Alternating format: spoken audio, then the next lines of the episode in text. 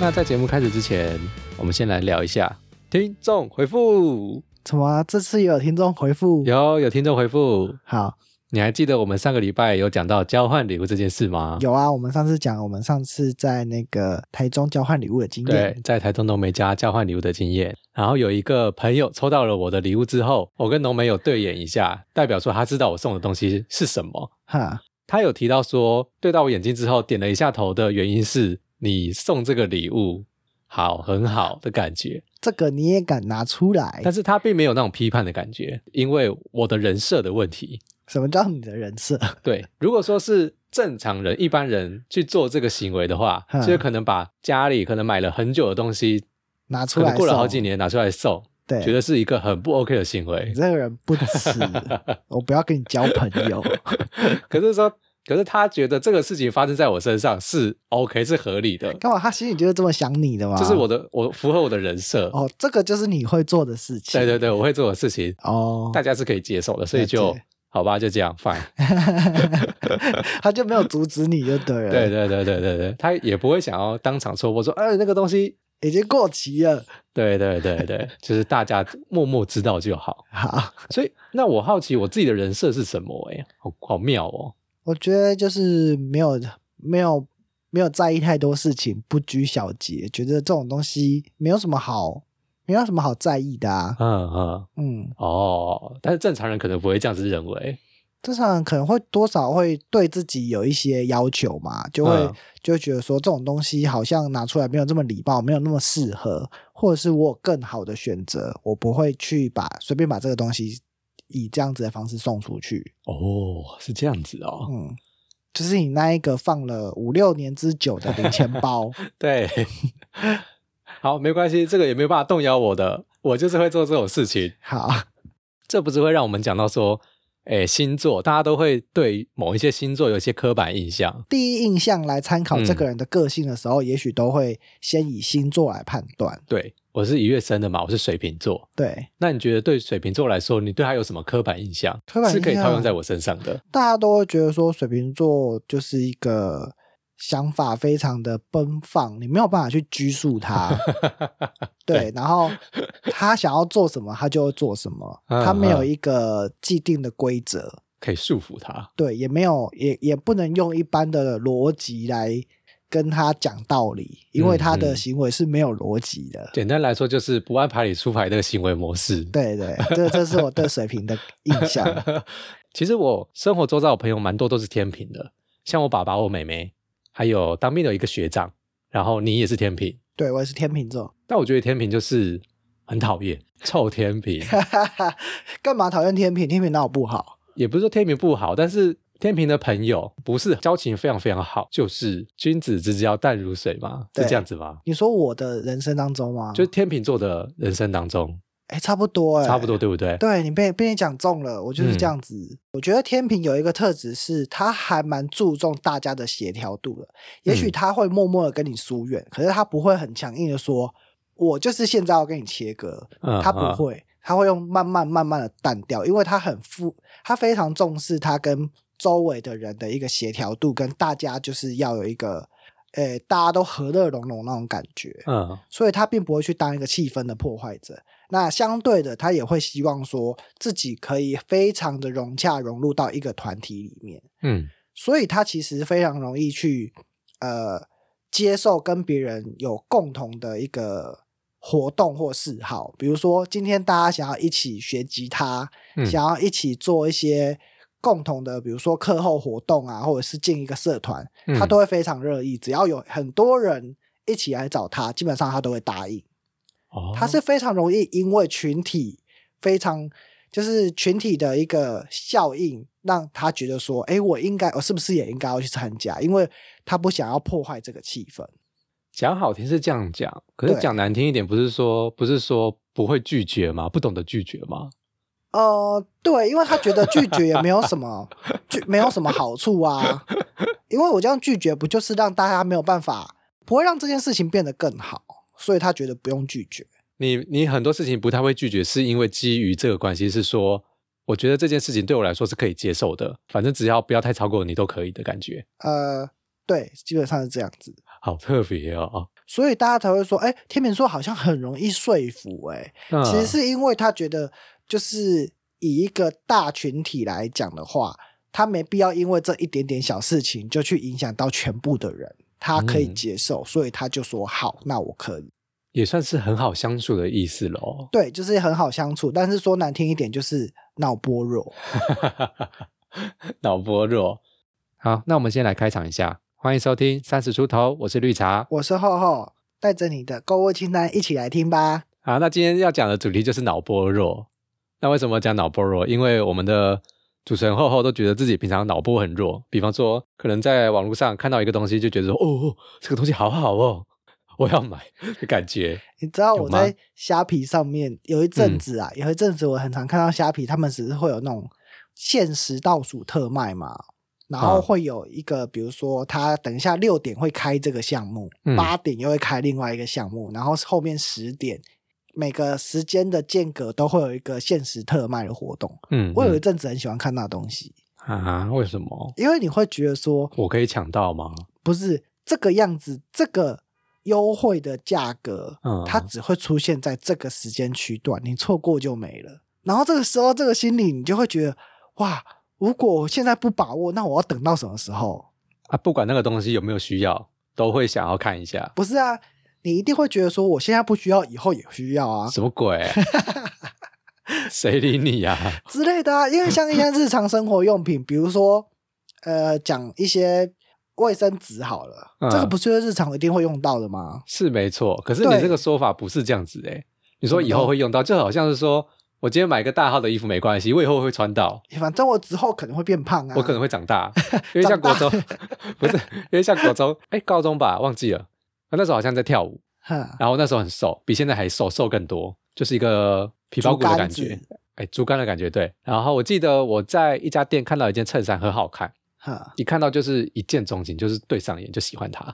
但是它是属于那种大尺码的东西，在我身上穿起来是一个很很很宽很松，完全不适合我的衣服。嗯，但我最最后还是买了。 你买了，对，结果嘞，我就想说，我长大以后可以穿， 怎么会有国中还讲自己长大？国中差不多就长完了吧？ 没有就可能长高之类的啊，我就可以穿啦。结果从来没有穿过，那件衣服你还在吗？我忘了，应该丢了吧？我之前也把衣服清掉，应该是拿去回收了。哈，对对，好想知道你的品味啊！呃，就是格子衣服吧，然后绿色，呃，不是黄绿色的，就完全不适合我的肤色，我也不知道为什么我喜欢那一件，哦，颜色很好看吧？哦，不知道，对啊，你刚刚讲的以后会用到，有吗？真的哦，会用因得到为你当下吗会有点有那种冲动的欲望，会想要就是买下去。你觉得买到就赚到？我觉得买到赚到这四个字非常的可怕，嗯它有一种魔力，让你觉得说，即便你这个钱丢下去，你也有很好的回馈的感觉。是的哦，你不觉得买到赚到这件事情非就是它一直环绕在你的脑海中，然后一直去对你催眠吗？一个小恶魔，买到赚到，买到赚到你，再不买就要没了哦！你看 那个倒数五秒、四秒，然后到三秒的时候，你手就举起来了，要一秒。 所以所以你心中都会有时常会有小恶魔跟小天使跑出来，就是跟你说，呃，要不要买？买啦买啦，不要啦不要啦，得到挣扎吗？ 会吗嗯呃？讲到小天使、小恶魔这件事情，我觉得有一件事情我应该要可以分享。什么事情？我相信，我相信每个人心中都会有什么小天使跟小恶魔。对啊，但是这两个东西在挣扎的时候，通常我不会去听这两个的天使或恶魔的话，啊，那你听谁的？老子做主，我全都要。不是不 是，我这个人有点奇怪，我是那种相信命运派的，啊，比如佛说系买东西派，不是，时间到了，他还在架上，他就会自动刷卡 的感觉吗？哎、这个跟上次我买宝可梦卡包一样的 道理，就是我是我觉得你可以讲一下。相信命运派的，就是那一次，我我家旁边有一家 Seven，然后嗯旁边不是最近都会摆那个宝可梦的卡牌包嘛，对对对，那那一次就出了一个什么黄呃异色特别版的卡包，嗯是其实我已经有一点心动了，哦，就看到那个卡包出的时候挂在架上，觉得哦想买，对，但是我觉得我可再忍一下，反正那种东西。我一定抽不到我想要的，嗯，所以嗯我那个时候其实有在忍。嗯，可是有一天我进到那家 seven 的时候，我看到它只剩一 包，我心里就想说，它该不会是在等我吧？ 什么鬼 呀、所以我就买了，他在呼唤我，它一定是在等我把它带回家。好瞎哦！这种事你敢说得出来？ 夸张，或者是再讲回去刚刚讲回去刚刚那个小天使小恶魔。啊啊！啊通常我在犹豫一件事情的时候，我会用第三方来见证。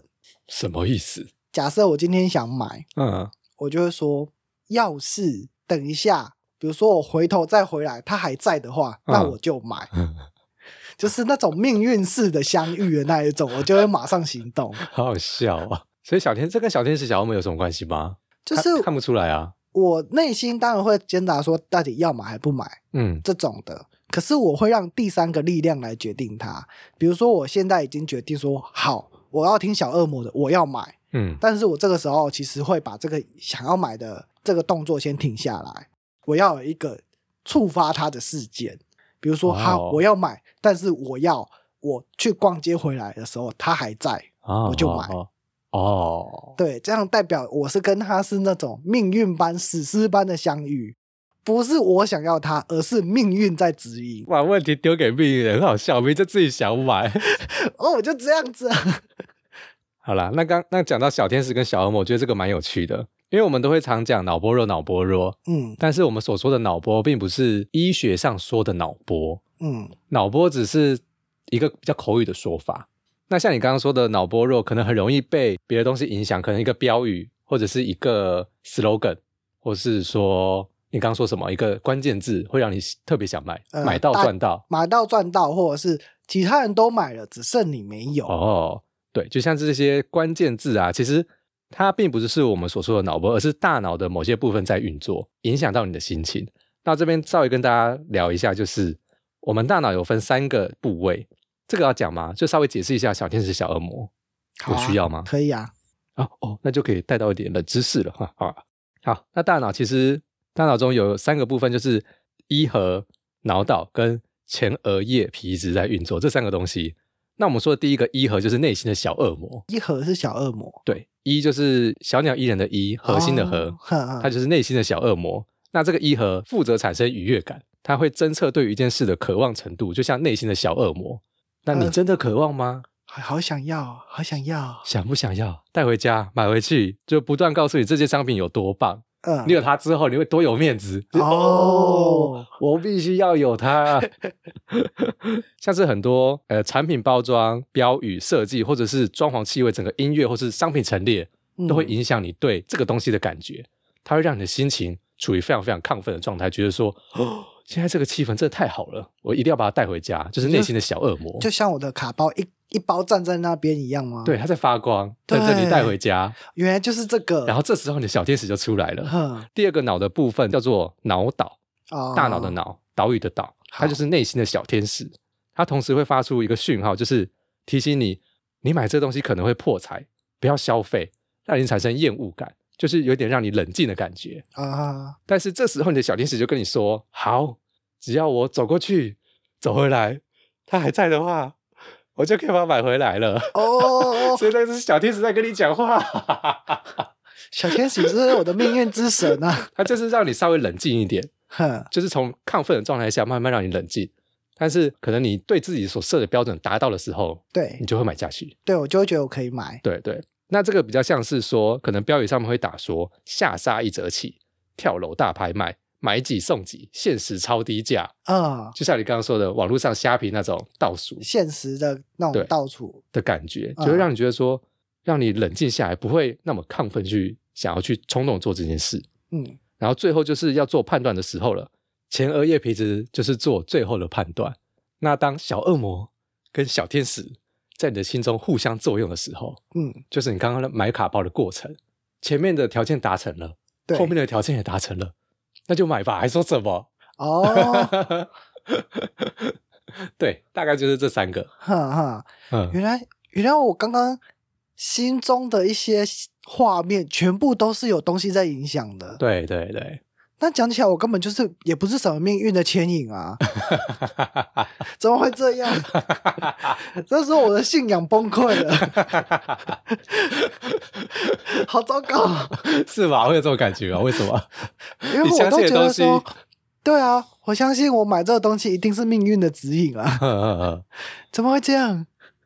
啊，没关系，是大人还挑什么，全都买。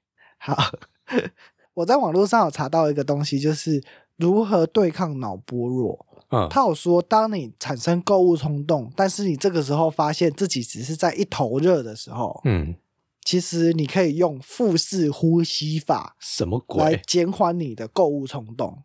你知道我们肚子的中间有一个横膈膜，对，一般我们呼吸的时候是把空气吸到肺里面，然后你的胸口会鼓起嘛，嗯这个时候再吐气，这个是所谓的胸腔呼吸。但是腹式呼吸是把那个空气吸到肚子里，嗯然后再吐出来。这个时候它可以帮助你缓和你当下亢奋的情绪，哦，你会冷静下来思考，说你究竟需不需要这件事情。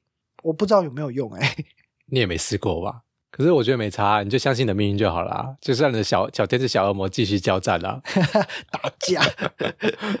对啊，所以你的脑波弱就是这样子嘛。那 脑波弱，我觉得脑波弱就是讲一个人他非常容易被洗脑嘛。嗯但是我觉得有时候并不是说这个人的脑波太弱，反过来讲，我们可以说有可能是行销太强。行销太强，对，商人的阴谋。就是他的那个对你下暗示的那个句子，或者是他的一个话术，很强烈的让你感觉说，我非常需要这个东西，我真的很想要这个酷东西。哦，对对不起，那芊芊。对，对不起了，我的钱包。呃，所以我觉得，关于你想你的购物冲动这件事情，不仅仅是于你的脑波，有可能嗯是他的那个消费话术影响了你。推销它都是，它其实都是要满足人的背后他的一个欲望。那这个消费的欲望，他们称作哎你的消费因子。那总共分成八个，第一个是你的生存欲望，然后嗯第二个是饮食，再来是安全感，然后还有性，就是你的性欲，然后接下来是你对于舒适生活的需求，还有优越感，最后是你及你爱的人跟社会认同。总嗯共这八点，通常一个人要跟你推销一件事情的时候，他会把他的物品包装用这八点包装。比如嗯说你是一个缺乏哪一种东西的人，他就用这个去包装，嗯然后去卖给你。那你会因为你想要满足他包装的这一个层面的精神跟你的欲望而去买下这个商品，但其实你需要的并不是商品本身。哦，就是很厉害的业务，他都会针对看这个客户需要什么，什么对东西可以打动他，他就用什么样的话术去讲这个商品，哼，让他觉得说好像可以买。对，比如说，嗯，他其实是在做一个注意转移的动作。哦，把东西从商品身上转移开来吗？对，因转为移到他描绘所架构的一个景象，让你沉浸进去。对，因为你你可能不需要这个商品，嗯，可是他把这个附加条件加在这个商品上，你就变得需要它了。哦，我们来，做一个假设，好啊，好啊，像我刚刚提到了嘛，就是比如说舒适生活这件事情，嗯那你是不是呃，假设我今天要卖扫地机器人，可是你今天家里明明就有妈妈在扫地，你为什么要买扫地机器人？ 所以这个时候他就会跟你说，你买了这个扫地机器人之后，你妈妈就不用再扫地了，多好啊！对，这个时候你就可以展现出你的孝心，你的孝心就被包装到这个物品上了。所以你买这个东西等于你孝顺，那你非常需要满足你孝顺这个点嘛。比如说母哦对亲节快到了，对，所以你并不是需要扫地机器人，而是你需要孝顺。这个时候、哦、呃合理你们的那个需求链就成立了，嗯那你就会说啊，那我是不是很需要买这个东西？买都买，买，那我买，我很孝顺。嗯嗯嗯。那你刚刚还有提到一个，我觉得保险上面很常用到、欸，嗯，就是照顾自己与自己所爱的人。你可能你买了这个保险之后，嗯，你就不会给你的父母亲或者是照顾你的人造成负担。嗯嗯嗯，就是你你买了这个保险，其实是在减轻他们的负担，对所以他就把这个东西连在一起。对，这让是你确实的啦。但是脑波弱的时候可能被说服了，就签下去了。其实我们在买东西的时候，有一个很关键的因素，大家都会想说钱的问题。嗯对，对吧？我我我要买这个保险，或者是我要买这个扫地机器人，对我的钱够不够？我会不会这个扫地机器人三千块买下去，我下个月就要吃泡面了？嗯，所以这个时候阻挡你购买欲望的东西是钱，哦，但是我这个时候销售员他就很巧妙的用这个他们专业的话术去转移掉你对于钱的一个障碍。嗯，他说：“诶，你买这个东西，并不是在于你的钱够不够，而是在于你有没有孝心。” 对，那这个时候你他你把你那个因素放大哦，对他，他把哦你原本 care 的点转换成你到底有没有孝心这件事情，啊那你就会觉得啊说啊。有啊，我什么都没有，孝心最多，所以我应该是一个很孝顺的儿子，我应该要买下去哦，他把注意力移开了，对，所以他是利用一个转换的动作，让你产生了购物欲望。哦，你知道很多那种大卖场不是那种会有叫卖吗？对哎，妈妈过来，妈妈过来，这只好神拖拖把可以让你省去很多不必要的麻烦，坐下是会非常的轻松。那嗯这个时候妈妈想说、啊，我家里有一只拖把了，我为什么还要买一只拖把？他就跟你说，不是，这是我卖的这只不是拖把，它可那以是什让你，么？它不是拖把，那是什 么？它是可以让你省去麻烦，让你的生活更加便利。它卖的不是拖把，它是便利性。卖的是你的健康。你因为用一般拖把拖地的时候腰会酸痛，对，你看，你还要这样淋水子，提那么重的水，嗯爬上爬下，然后嗯弯下去的时候手还要在那边拧。嗯，冬天这么冷，你碰那个水，哦，好冷哦，你真的纤纤不玉手行都裂开了。哦，真的好贴心，这个东西好棒。那你是这不样是讲，我已好想经买。 达成你的需求？你就会觉得说，哇塞，那我这个拖把我一定要买回家。哦，所以他们销售的重心不是放在物品本身，而而是是它可你以的带给需你什么求东西。对，哦，酷！还有那个路上卖爱心笔的，其实也是。爱心笔也是吗？对啊，你他卖你的爱心吗？求你怜悯。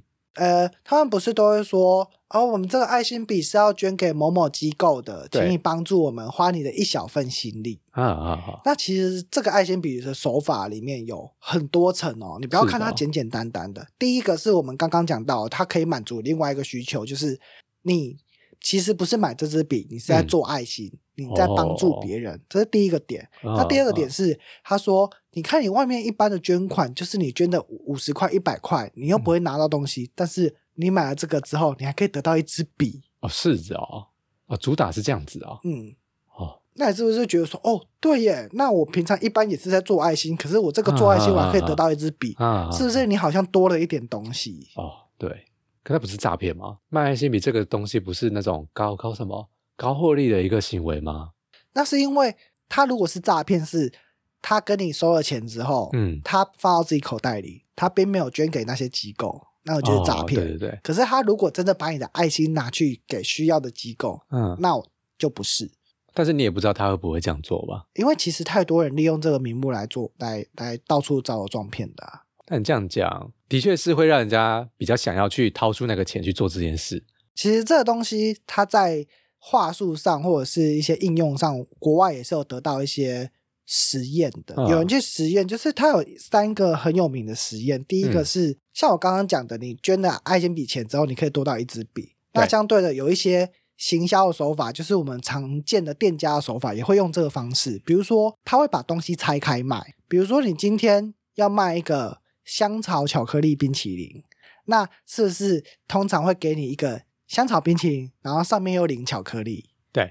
但是他如果直接卖你香草冰淇淋，上面有巧克力酱，这样嗯子、呃，销售下来可能只有十趴的人会去买单。就还好，但是他今天如果说他主打的广告内容是，当你买了香草冰淇淋，我们再多送你巧克力酱哦，就会让人家产生想买的欲望。多的对，哦优，惠，对，就是你秀有赚到的那个哎感觉有。个短袜，嗯，这种心理状态是很微 妙的。啊然后再来就是有一种捐款，就是当时候有人，呃，好像是一个州，美国有一个州要募款，但是因为募款的金额它是从可能五百块起跳的，所以大家觉得说，哎，那也不算是一笔小钱，嗯，其实那个募款非常的不踊跃。可是这个时候有一个人出来，他就说：“哎，我们要募款，但是即使是一块钱也没有关系，欢迎大家多多帮助我们。”哦，这个这不错即啊使是一块钱也没有关系的这句话，让当时候的募款达标，甚至到两倍、三倍以上。哦，那个嗯这个事件成功之后，就让即使是一块钱也没关系这件事情，几乎成为每一个募款的非常重要的句子。大家会觉得说，你的一个小爱心也没问题，它听起来非常合理，但是其实可嗯以嗯大大增加大家想要捐款的欲望。哦，对啦，的确，因为嗯如果你门槛太高，大家看到这个东西就马上就不会去接受了。对啊，但如果换个方式说，的确会让人去做这件事、欸。哎，你会觉得说，哎，那我即使只是捐一点点，我也我也 OK 啊。嗯嗯嗯，我觉得很常见，就是你不觉得你看到商品不是都是那种一九九、二哦，九对对九、对，三九八之类的，哦，就让你觉得哦，三开头它没有到四，感觉好像还可以哎、但是你只是差两块，对，差两，块，四百，四百跟三九九，嗯就觉得三三九九好像有点便宜，对，这很好常看怪到哦。这一种个，心理学是怎样？ 就是你有一种，哦，我今天就只是花三百多块而已嗯嗯啊嗯，但是三百多是多到哪嗯嗯，那种嗯感觉。对啊，那种还有那种买几送几呀、比较会有那种冲动的欲望啦而。且这种东西最近很就是，我记得一开始那种标签站，就是你讲的三九九、四九九。嗯，可是到后来，连打折也会有那一种九开头的、欸，什么七九折、八九折啊，哦，对，那一那种也也是。是哎、你看打八九折，你就会觉得哦，好像打八折，但对其对实对没对对有。对，八开头就觉得哦，好像比较多，打的比较多。呃，父亲节八八折，对对对，那个就是有种商家的操作手法，大家把持住啊，不要被骗了。但我觉得其 实那也算是一种消费者的自欺欺人。怎么说？即便你知道说，哎，好像你其实你认真冷静下来，你会觉得哎好像真的没有那么便宜，嗯可是你的大脑会自己欺骗你啊，就只有八折啊，就小天你使看出来啦，对他开始对嗯你洗脑，你自己会自己说服自己，他就是安抚你的情绪，觉得这个东西就算你买了、也嗯不会太贵，对，让你觉得哦可以买。我觉得那个就是你自己也很想要啦，其实，对他只是迎合了你的需求而已，哎，我突然想到一个，哎，干嘛累了啊、讲啊，我突然想到一个，像是我们这种有在玩游戏、玩手游的人，不是有一些玩手游的人，他都会很看到自己很喜欢的角色，都会想要去氪金去拿到嘛。对啊，然后有时候他们那也算脑波弱吗？就出了一个自己的老公老婆，觉得特别喜欢。可能看到大腿就就刻下去啊，是的、哦，嗯那这个也算脑波弱吗？我你觉得算是诶、那就是冲动购购物啊，他就是想要嘛。嗯也许那嗯个角色他就是很弱，但是那个卡面太美了，他一定要买。或者是我觉得有一个东西特价，这个东西也是，嗯，大家不是都说想都会讲什么早买早享受，晚买享折扣。嗯你明明知道说这只手机刚出来很贵，嗯但你为什么要在第一时间买它？因为我先买，我就可以先用啊。对，但你也知道说半年之后它就会折价。如果你对真的只是对需要的话，你为什么不要等半年？那后面是不是有很多的意志？比如说你只是想炫耀，嗯，或者是你想要提前享受一下它的新的效能，或者嗯是新的一些功能等等的。所以它在务实面跟一个虚荣面是不一样的。哦，哎，那讲到冲动购物，因为像你刚刚讲的是想要拥有它，觉得这个东西你没有，你会不舒服，对所以有些冲动购物就是建立在这个状况下。对，那还有第二点，冲动购物可能就是有一个比较心态，你的朋友圈里面每个人都有这个，嗯，你觉得我没有这个东西，好像不太能够融入大家。你说像小朋友一样吗？对对对对对，那就叫羊群效应啊。哦，对，因为很多小朋友不是会哭嘛，他在、嗯他在那个群体之间，比如说身边的小朋友大家都在玩战斗陀螺，他就对会赶快回家跟妈妈说：“我也想要玩战斗陀螺。”对妈妈说：“你是真的想要吗？”我说：“没有，不是因为大家都有，哎，对，真的所以他也欸他也想要。嗯嗯嗯，所以那个是叫羊群效应，对他不想要被孤诶、孤立，他不想要落单，对。所以他想要别人都拥有的东西。那羊群效应另外一个也会说成就是简化自己的选择，或者是确保自己的安全。嗯，但是比较对于动物界来说是这样讲啦，简化自己的选择就是大家都有，那我也要有啊，就是你不用太多思考的动作，就是跟着大家就对了。一种呃，当大家都躲到洞穴去过冬，你只要跟着走，嗯，跟着嗯嗯大群体走，就比较不容易灭绝的概对念。对对，对，啊因为如果你没有得到这个东西，其实你在这个大团体里面就算是被孤立，你没有办法融入大家，啊哈，很多人才会觉得说有一种比较心态，觉得我没有好像不行，所以我会就要去买，虽然这个东西并不是我自己需要的，他还是会去买。我上次有看到一个 YouTube 的影片呢、嗯什么他什么影说片叫做有一个名词在现代叫做贫穷贵族，啊，那是什么？好好冲突的一个词哦。对，就是一个大概就是月薪两万多、三万出的上班族，嗯年轻人刚出社会，但他其实没有存款，他每个月都做月光族，但他也不会花到那么多钱，生活的基本需求花费啦。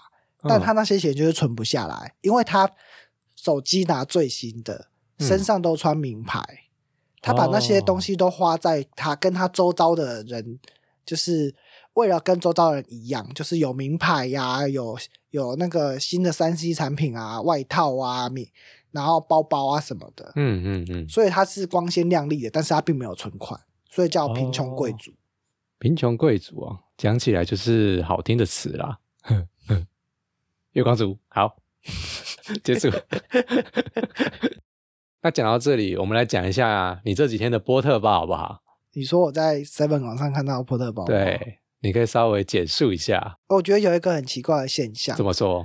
就是我我很常看一些网页嗯或者是可能网拍什么的，嗯我就会看到自己想要的东西。当我看到想要的东西，我就会觉得说，嗯，好，这东西看起来好像不错，诶，我就会开始去问嗯别人，什么意思？我就哎、你觉得这东西好不好？哦，所以你才问我是吗？ 啊，你问错人了。哎、为什么不会？你就会想要寻求认同啊。这个时候，你就会想要知道说，哎、你也说很好，他也说很好，好，那我要买。 你怪别人，你把责任推到别人身上，怎么可以这样？我每次只要遇到想买的东西，我就会开始问别人啊，所以那个游戏也是吗？某物猎人啊，某物猎人也算吗？哎、你要不要玩？这好像很好玩的、欸你看你喜欢这个啊，我先推销别人。当有一个人跟我一起下水了之后，哦我再跳下对对去，对对对，大家你你推坑别人，别人觉得 OK，你就很放心的跳。你就很有理由的觉得说啊、他也要玩，那我也可以玩，对，其实我是在执行一种自我说服的方式。好怪哦我每次看到想要的东西，我都会开始问别人。啊！这时候旁边人都会跟我说：“哦，这个你就买啊，你想要你就买啊。”最常听到这种话。啊，对，你大家想应要该就都是买这样啊说。。那我就会买。这个时候旁边人就会说：“啊，你真的买哦？你怎么那么好讲话？你脑波好弱、哦。”我就觉得你干嘛骗我？哦、你不适合我，你就不要讲啊，对不对？好好笑哦！我觉得是因为这样被讲脑波弱。啊，你真的买哦？他你就觉得这个人很讨厌啊？我问你就是要知道你的意见嘛。啊，你怎么会叫我买了之后还在那边打哈哈说啊？你真的买？就是可能前提是你自己也很喜欢这个东西，嗯，我要买，对但是我要问问看别人觉得好不好，对，别人我要觉得好你就买，对，别人觉得不好你就觉得哦，好像这也还好，对这啊，感觉我我需要吧征求别人的意见。啊，好妙哦！那你下次不能在买东西之前想一下，这个东西真是不是真的你需要的吗？没办法吗？这个很难哦，因为像我自己啦，我自己都是这样子哎、想要跟需要是不一样的，哦我知道，但是我就想要。 什么？对 你是讨打是吧？ 那应该有蛮多人像你一样的吧？那他听了我们这一集之后，对他有什么帮助呢？ 喜欢就买下去就对了，我全都要但我觉得很重要的是，身边就要有一种像你这样子的人。啊！是哎、哦我觉得每个人身边都需要有一种朋友是，他毫不留情的对你吐槽，嗯然嗯，后总是会立刻站在你对立的那一方，替你替你想，就是帮你分析这件事情，而不是站在跟你同一边。是哦。所以你觉得这个我我会出这种意见，对你来说是好的就对了。对啊，应该很多时候都会觉得啊，还好我有听你的话，没有走冤枉路。是哦，因为其实，呃，我觉得我相信冲动购物之后，当你冷静下来，对，你再看后悔的时候，的时候也是蛮多的。就是啊，应该蛮多的。对啊，所以能够有一个人马上就是点醒你，或者是直接吐槽你，让你让你停下脚步，这个人也是很需要的。哦，那这样就是大家之后如果有想要买什么东西的话，欢迎来问绿茶，私信问绿茶说：“哎，这个东西怎么样？”我可以帮你看一下， 是这样子吗？ 直接在下面贴文是不是？对，哎、你觉得这东西要不要买？我们请绿茶大神帮你合可。 最抠的绿茶大臣来了，连五年前的礼物都拿出去送的人，好像不错。哎，对耶，怎么了？其实你是钱包的那个保守守护者嘛？。对，守护者，钱包守护者。我今天就封你为钱包守护者 什么鬼啊？那你那波特包也很妙哎、你那时候是怎么问我的？我觉得你不觉得这个很好看吗？我是这样讲的吗？呃，好像类似，哈，然后我就看了一下包包。啊，你前阵子不是才买了 Costco 的包，哈还有在公司买了一个包包吗？ 那个长得不一样啊什。么鬼啊！ 那根本不是你需要的东西，应该说是你想要的东西，你觉得好看，哈，但是可能你不会想到说这个东西是不是真的是你缺的，是吗？呃，当下没有那么想啊，哦，那你被我打枪之后嘞，你的心情是怎样？不买就不买。不买就不买，没买也没差，也不会损失两块肉之类的吧？ 对。但我觉得你之后想要买东西，还是来问我一下好了，我可以帮你看一下。呃，我觉得身边蛮需要这种朋友的。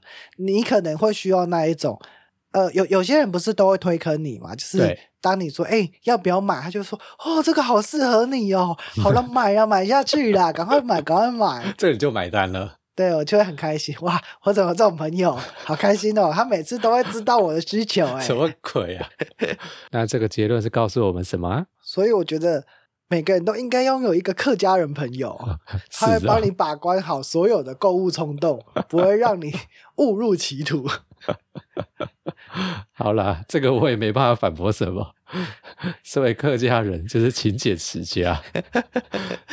有时候在 podcast 上面都会听到百灵果说，有一些东西只有某些人能够讲，因为如果不是他本人说，是你提的话，就会有点歧视。哦，那种自感觉嘲其实是可以的。那是怎样啊？我因为我就是客家人啊，对啊，客家人真的是会勤俭持家吗？其实我也不知道。不是每个人都是，但是不也不是说每个客家人都能接受说这个标签。嗯嗯，你自己去贴自己的标签，那是自嘲，那可能嗯嗯当、可以当一个笑话。对但是你去贴别人标签的时候，别人可能会不舒服，嗯这个时候嗯你就是歧视了。哦，对，所以很多东西自己可以讲，大家会笑，哦但是你别人去讲的时候，不一定就好，就不一定好笑。哦，那像是刚刚讲客家人，我想稍微解释，因为因为可能有些朋友他不知道客家人是什么意思，对，或者是为什么会讲说勤俭持家或是很抠就是客家人哈，我觉得这个可以直接开一集耶。啊？是吗？对啊，只在讲客家人啊，不是很好吗？是可以，但我还是要讲一下，因为人家会说客家人怎么样怎么样，我会我会有这种比较勤俭的习惯，也是因为家里爸爸妈妈或者爷爷奶奶就是比较他勤们俭会持家有，这个概观念一直带给你吗？，对他们平常在做某些事情，可能买菜用东西，嗯，可能东西没有坏，干嘛对换？